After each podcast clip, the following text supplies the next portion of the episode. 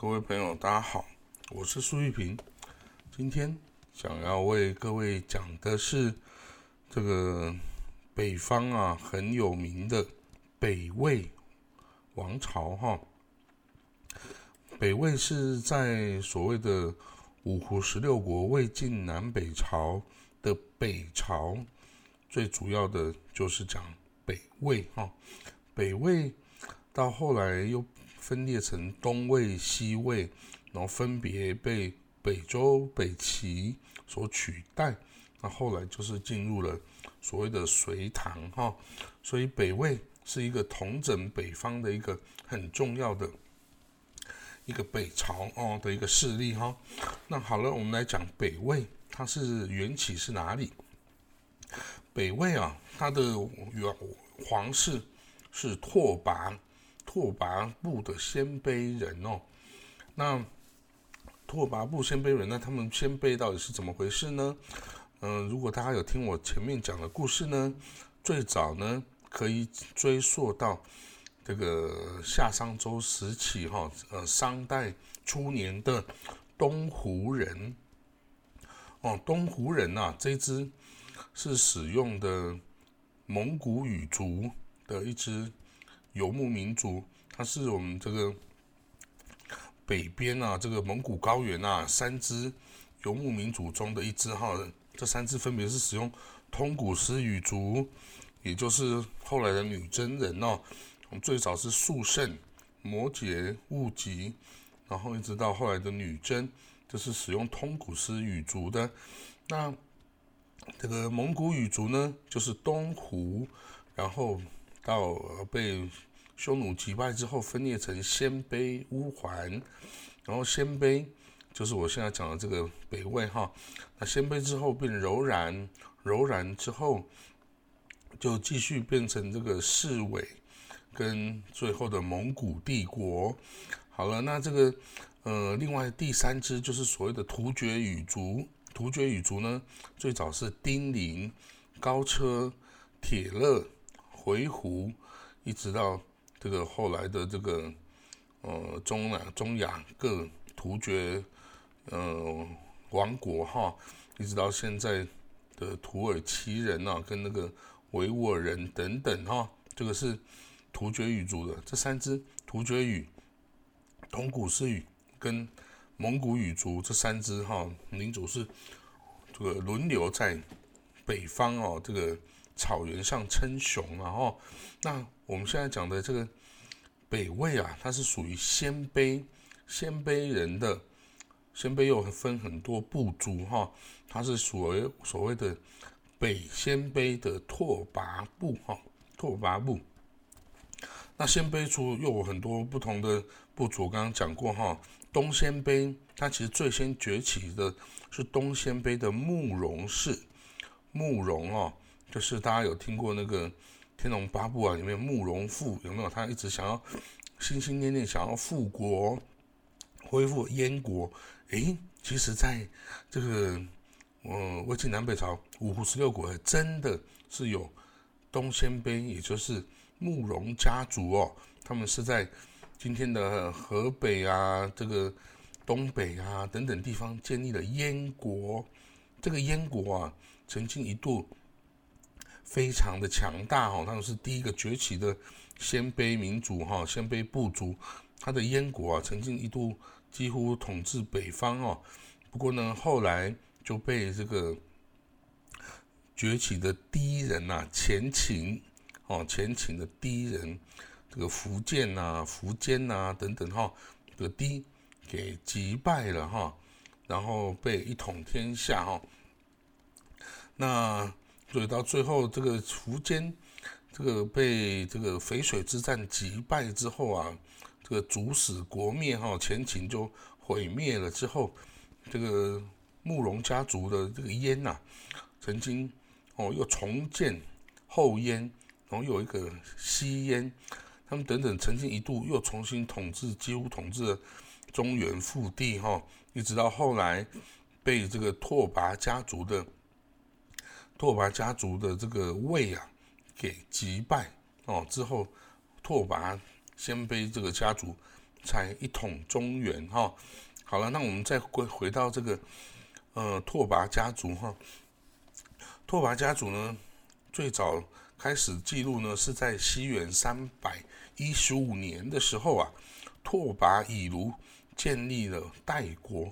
这个三百一十五年时候啊，其实北方已经是一片大乱哈。那时候是西晋末年，在永嘉之乱是西元三百一十二年永嘉之乱哦。那时候的这个呃匈奴啊、羯族啊等等哈，这个攻破了这个洛阳哦，杀害了官员百姓三万多人，掳走晋怀帝哈。俘虏了晋怀帝哦，这就是所谓的永嘉之乱。那晋怀帝被杀了之后呢，晋闵帝啊就在长安继立帝位哈。那这个匈奴的的首领啊刘聪啊，继续派刘耀攻打这个这个晋朝哦，长安这个晋闵帝哈，这是西元三百一十三年的时候。那三百一十五年，这个拓跋以卢呢？被这个西晋啊封为代王，代王就是呃取代的那个代哈，那建立了代国，那这个代国就在今天山西的北部哈，跟今天内蒙哈的南东南边这边哦，他建立了代国，代国呃在这个春秋战国时代，就是在那个晋朝的北边啊，也就是这个代的。这个地方哦，好了，那这个拓跋鲜卑哦，这个拓跋以卢建立了代国在西元三百一十五年，那但是他的势力哈被这个东边的慕容燕哦跟这个西边的前秦等等的势力哈所压迫，所以呢很不幸的啊，他在三百七十六年的时候啊，他这个代国啊是被前秦所灭亡喽。不过呢，这个灭亡之后啊，前秦是这样子，前秦他是第一人，第一人是属于羌族的一支啊。他虽然这个一统了天下，他击败了这个五胡十六国中啊这一大一一堆这个北方游牧民族哈所建立的一些国家，但是他并没有把这些统治者啊给杀害，因为他认为。他是一个知人善用的一个皇帝哈，他觉得他他可以这个好好的使用这些呃被他所灭的这些国家的的领袖跟将领哦，所以呢，这个被灭亡的这个拓跋鲜卑的这个代国，那这个拓跋圭哈，他也没有被被杀哦，甚至那个慕容家族那个燕国的慕容垂。等等哈，也都是变成那个前秦这个苻坚的这个大将军哈，率领大军为他攻东征西讨哈。好了，那我们讲到哈，这个前秦的出现呢，一统那个一统北方的江山哈。那个苻坚呢，他是低族哈，他这个崇尚，但是他崇尚儒学，奖励文教啊。然后他得到这个谋士王猛的辅政啊，集权中央哦，然后经济提升，国势大振哦。那结果他就是听了太多这个读书人的话哦，结果他就有了这种哦，想要一统天下的这种这种梦想哦，我们说理想啊哦。那然后呢，他首先呢，他先把整个北方哦都先。扫平了哦，那之后呢，他就开始哈往南边哦。当然他在往南边之前，他有先派了那个吕光啊去征服了当时候的西域啊。这我之前另外一个故事有讲过，吕光派了这个五六万大军啊，通过那个凉州啊去攻入了西域。结果吕光打下西域之后，才发现哇！我这国国家秦居然已经灭亡了哈，哦，就是淝水之战的三百八十三年的时候哦的这个故事哦。那好，三百八十三年的淝水之战哦，秦军大败，结果呢，各个国家的各个这个北方少数民族各个国家军队啊，回到了前秦之后，也就一哄而散了，就回到各个自己的族地啊，去纷纷独立。那这个慕容鲜卑家族的慕容垂啊，他就到了河北复国了，他就称为后燕国哦。那另外这个还有这个燕慕容家族的慕容宏、慕容冲，就到了山西哈，建立了西燕国。那这个前秦的一个羌羌族的一个将领姚苌，他建立了后秦。后秦，那这个后秦之后就是。把这个苻坚给杀了，这个杀给杀了，取代前秦哦。好了，那这个 拓跋拓跋家族呢，拓跋鲜卑的拓跋圭哦，就在这个代之前被封的这个代地复国哈，然后他随即把这个代国改成魏，就是魏国哈，因为这个魏啊，在在当初是说这个美好的哈美好的一个土地的意思，所以他使用这个魏。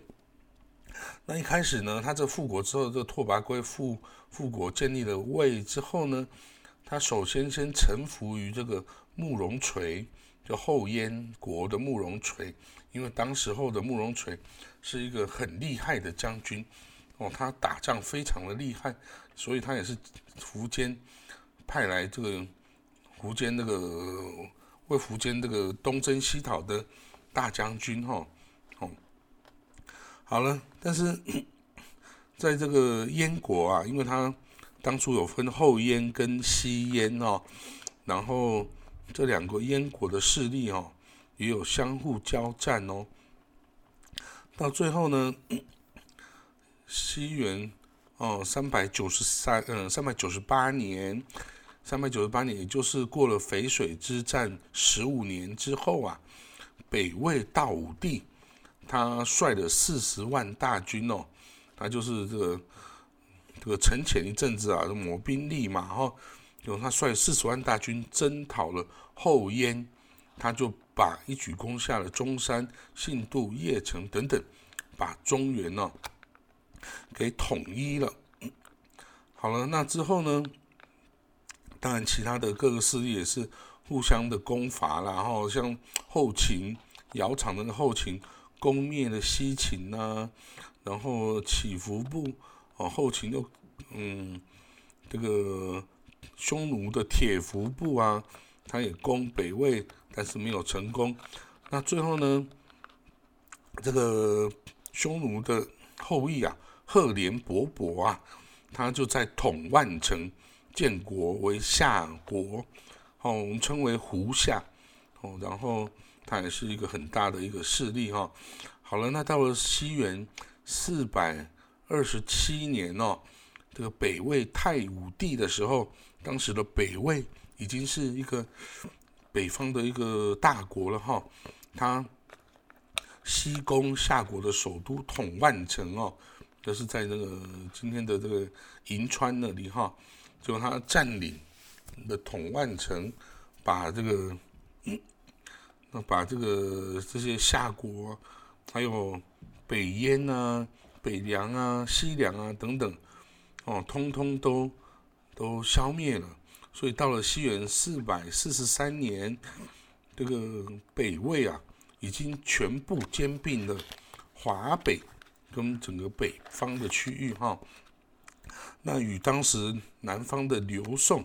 就是宋齐梁陈的这个刘宋哈，处于这个南北对峙的状态哦。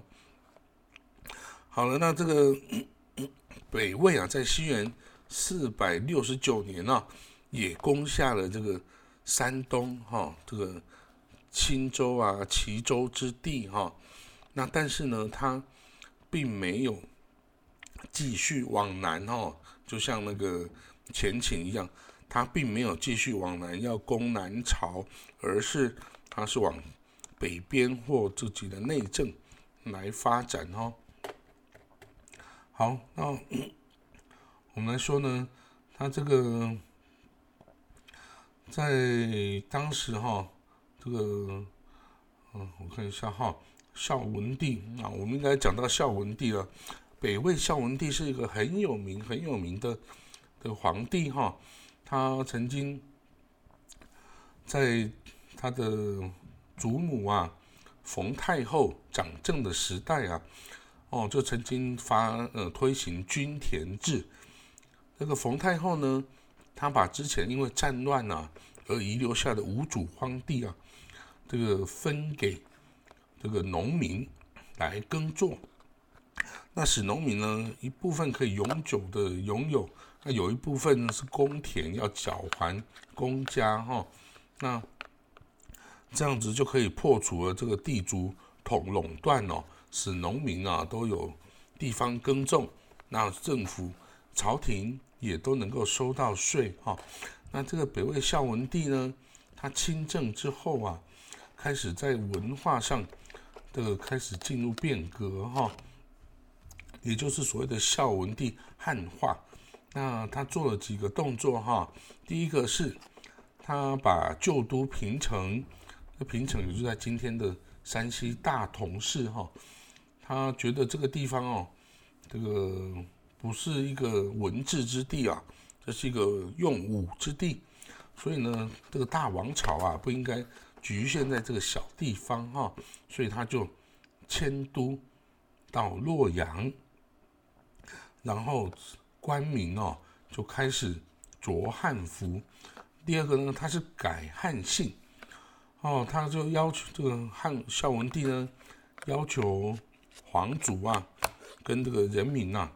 尽量改成汉姓，比如说他把这个王朝的拓跋氏改成元姓，元就是嗯一元两元啊，一元拓史，一元复始哈，那个元朝的元。那布六姑哦改成陆，贺赖氏改成贺，独孤氏改姓刘等等哈。所以拓跋鲜卑啊，拓跋氏。拓跋魏，我们从此就改成元魏啊，元元魏。第三个呢，他说禁胡语哈，他说三十岁以下的官员一律使用汉语哈，使用汉化。那如果他继续用鲜卑话呢，会被这个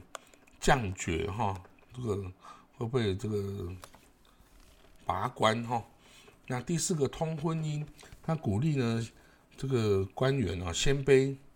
统治阶级哈，与汉族的世家通婚，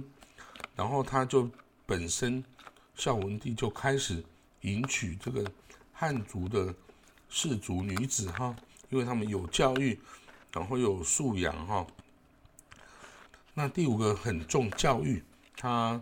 这个拜孔子，尊儒教，然后设立太学、小学等等哈。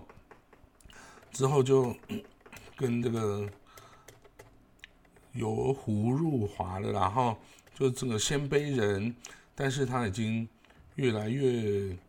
向汉族看齐哦，但是这个也造成了他本身内部的一个很大的变动，也就是造成了所谓的六镇之乱哈。那什么是六镇之乱呢？就是。在改革之前呢，其实，呃，北魏的制度是这样，他的兵役啊是由鲜卑人来担任的，就鲜卑人来服兵役，那汉族的人民来缴税啊、种田呐、缴缴税等等哈，所以两边各做各的事哈，鲜卑的兵打仗，汉民从事耕商哈。那那鲜卑的兵呢，主要当然就是由这个鲜卑拓跋鲜卑人组成啊，他是担任了禁军，还有边防六镇的士兵哦。那这个边防六镇这些士兵呢，其实都是有贵族的这种性质哈。那在这个非鲜卑的兵中啊，其实他也雇有很多高车人来当军人哈。那高车人就是突厥语族哦的那个游牧民族啊，高车就是丁零、高车、铁勒、突厥哦这一系的，所以代表那个时候，其实这一支这个高车啊，这个突厥族的游牧民族是一直是很很会这个当兵的哈，这个军武力很强大的。好了，那这个孝文帝的改革啊，他让他的国势大增哦。那可是呢，他也让这个六镇啊，就是发生了兵变。那之前为了防范这个柔然，就北边的柔然帝国啊，它也是鲜卑北鲜卑族，北鲜卑族的一支。可是他跟这个拓跋鲜卑。是处于敌对的状态哈，所以北魏太武帝他在北方设了六座军阵，那这个里面这个军政呢，因为汉这个孝文帝的汉化哈，结果北边的士兵的地位降低了，而且他的收入也降低了，没有这个到了南边的这些这些军人哦的待遇高。所以呢，这个六镇的禁军啊，六镇的戍卒啊，就起来造反啊。那起来造反之后怎么办呢？北魏那时候已经南迁到这个洛阳为主啊。结果他啊没办法，他只好居然呐，反而找勾结了柔然人呐，想要一起夹击镇压这个六镇士兵的。叛乱哦，哇！所以这他一度啊，把高达二六二十多万的六镇的军事啊给压压起来，还不知道怎么处理。结果这些人造起来又起来造反了哦。结果呢，这个这个在造反的时候啊，又出现了一支叫做羯族的领袖，叫做尔朱荣。尔朱荣啊。他协助了北魏这个王朝啊，去这个镇压他这个兵变的士兵啊。那之后呢，他还这个带兵啊，进入了那个洛阳去，结果就把当那时候的朝政啊搅得乱七八糟。他等于就像董卓一样的角色哦，他到了那里还杀了。这个皇后啊，杀了太后，然后自己立了小皇帝，就他要把自己立的小皇帝给扔入黄河淹死了，哇！结果这个呃朱荣啊，是他当时掌权啊，杀了非常多的人，结果把整个北魏就搞到就是完蛋了。那之后呢，这个北魏啊就被两个家族。第一个是在西呃东边的高欢家族哈，就是另立新帝。那在长安的宇文泰宇文家族，宇文鲜卑也是一支鲜卑族哈。宇文泰他也另立新的皇族哈为帝，结果这个北魏就因此分家成为东魏与西魏哦。那结果呢，后来两个人当然就各自压迫自己的。这种傀儡皇帝禅让给自己哦，就变成了高欢家族在北齐的东边，北齐啊，宇文家族在西边的北周哦，所以这个北魏王朝到此烟消云灭哈，由北齐、北周取代。那这个北齐、北周后来当然也分别，就是北周就被杨坚外戚杨坚。给篡位，然后之后再消灭了北齐哦，然后就建立了隋朝的统一的王朝哈。那其实拓跋鲜卑啊是一个很很不错的一个一个王朝，它虽然是是从胡人哦，从那个北方游牧民族崛起乱世，然后几经浮沉呐，终于创建了这个。很势力强大的北魏王朝，然后他也没有像前秦那样骄骄傲啊，然后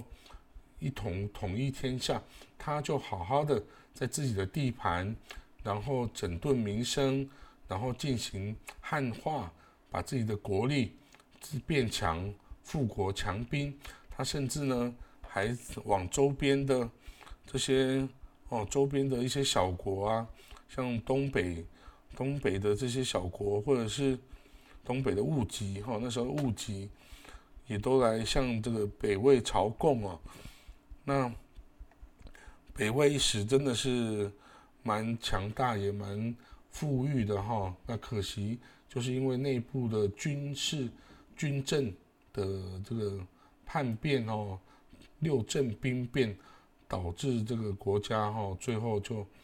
趋向于毁灭。不过呢，这个强大的鲜卑民族啊，也就是在北魏这个朝代，完整的融入了这个中原这个北方中原王朝里的人民里面哈。所以我们说呢，其实到后来的最强盛的。唐朝、唐帝国、唐朝的李世民、李渊这个家族，其实他们也都是拥有鲜卑、鲜卑这个血统哦，他们都是鲜卑人。那当时候北方的鲜卑哈，就是有一些很特殊的特征嘛，比如说他们很开放啦，他们认为嗯有点丰满的女性才是美呀。跟这个后来这个宋代这种认为娇弱的女性才是美，这个是不一样的。而且他们也这种鲜卑这种的呃游牧民族啊，他不会忌惮使用这个各个民族的的将领哦，他会使用各种人才来让自己的国家强大哦。所以这个北魏这支民族拓跋鲜卑这支民族。今天已经找不到他的后人，但是其实他就在我们之中，我们都拥有北魏这个拓跋鲜卑人的的血统哦。啊，当然后来的鲜卑，呃，就变成柔然是继承了这个鲜卑的血统，柔然也是鲜卑人。然后到后来的的那个蒙古啊，也就是。这个鲜卑的直系后裔哈，直系后裔，所以呢，后来，呃，当然蒙古人后来也有入主中原，也有往西征，一直到这个，哦，一直到欧洲哈，所以呢，这些北方民族的活力呀，跟这个创造力啊，其实都是古代这个历史中啊非常璀璨、非常。这个光亮的闪光点哦，那希望今天我们虽然已经这个离那些时代非常的遥远了，但是呢，如果可以知道这些历史的故事啊，我们可以知道啊，其实这个这些游牧民族他们在整个欧亚大陆的这个串联东方跟西方的历史，其实是非常有意义的哦。那我讲了这么多的历史故事，其实就有一个主要的核心，大家听到现在应该都知道了，就是说我希望呢，把东方的游牧民族跟西方的游牧民族的这个，还有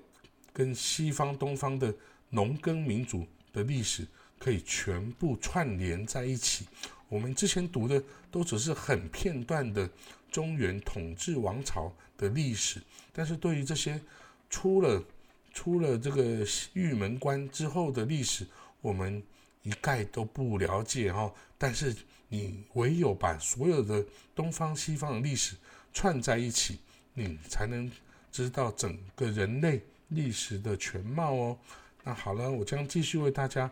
发掘更多的人类的历史故事。那也希望大家嗯可以经过这些故事。而得到一些什么启发哦？好了，那我的故事到这里了，谢谢各位。